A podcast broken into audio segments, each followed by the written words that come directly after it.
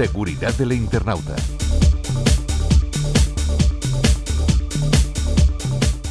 En los últimos meses se han identificado muchos casos de suplantación de identidad a entidades bancarias en los que un supuesto agente o técnico del banco invita a facilitar información o realizar alguna acción a través de llamadas telefónicas. A este fraude se le conoce como phishing. Hoy junto al Instituto Nacional de Ciberseguridad, el INCIBE, vamos a conocer más en profundidad qué es el phishing, cuáles son sus principales modalidades y lo más importante, cómo detectarlo a tiempo para no resultar ser víctima.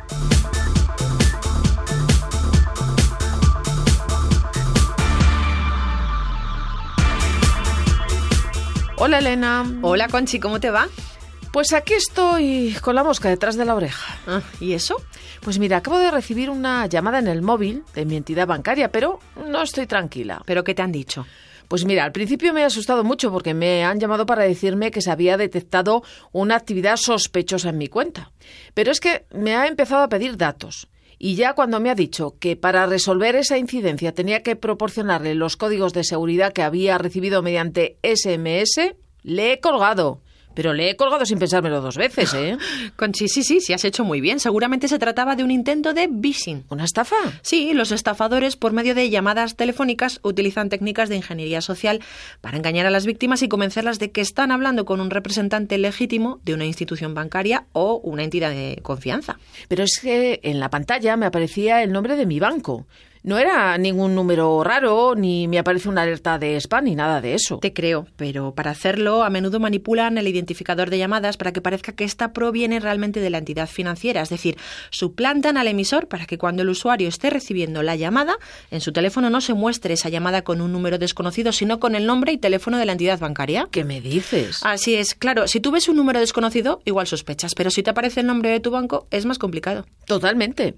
Si es que yo he mirado a la pantalla en varias ocasiones. Una vez que establecen contacto con la víctima, utilizan tácticas de persuasión y manipulación para obtener información confidencial como números de cuenta, contraseñas, códigos de acceso o incluso realizar transferencias de dinero directamente desde la cuenta de la víctima. Pues mira, Elena, yo me he puesto muy nerviosa porque, claro, como me decían que había movimientos raros en mi cuenta y con todo lo que se escucha por ahí, pues es que me he asustado. Este fraude puede ser altamente efectivo debido a la urgencia y la incertidumbre que generan los estafadores en su llamada Frecuentemente amenazan con la suspensión de la cuenta bancaria, con la presión de que hay cargos indebidos en sus cuentas, penalizaciones o problemas legales con la entidad para forzar a la víctima a tomar decisiones impulsivas. Oye, ¿y ahora qué hago? Porque algún dato he facilitado. Lo primero de todo, llamar a tu banco y contarles lo sucedido para que bloqueen tus tarjetas y estén al tanto de posibles movimientos sospechosos. Tú también tendrás que estar pendiente estos días. Vale, sí, sí, sí.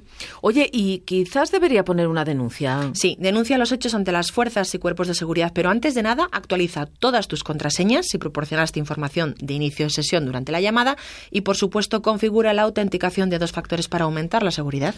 Ay, espero que no me vuelvan a llamar. Podría ser, por lo que es importante que te mantengas alerta ante posibles ataques futuros y, sobre todo, estar atenta ante cualquier actividad sospechosa en tus cuentas financieras. ¿Y si me vuelven a llamar, cómo puedo detectarlo? Lo primero de todo, aunque en la llamada te generen esa sensación de urgencia, mantén la calma y no cedas a la presión.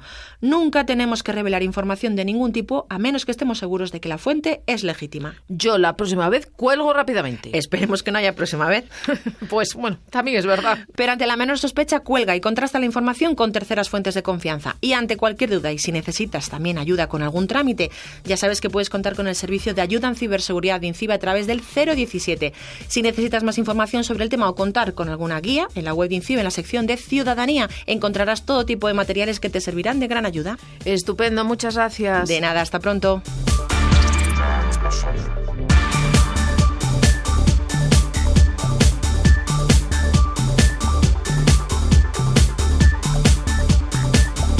Desde León, Conchi Álvarez y Elena Carrera de Incibe, Radio 5, Todo Noticias.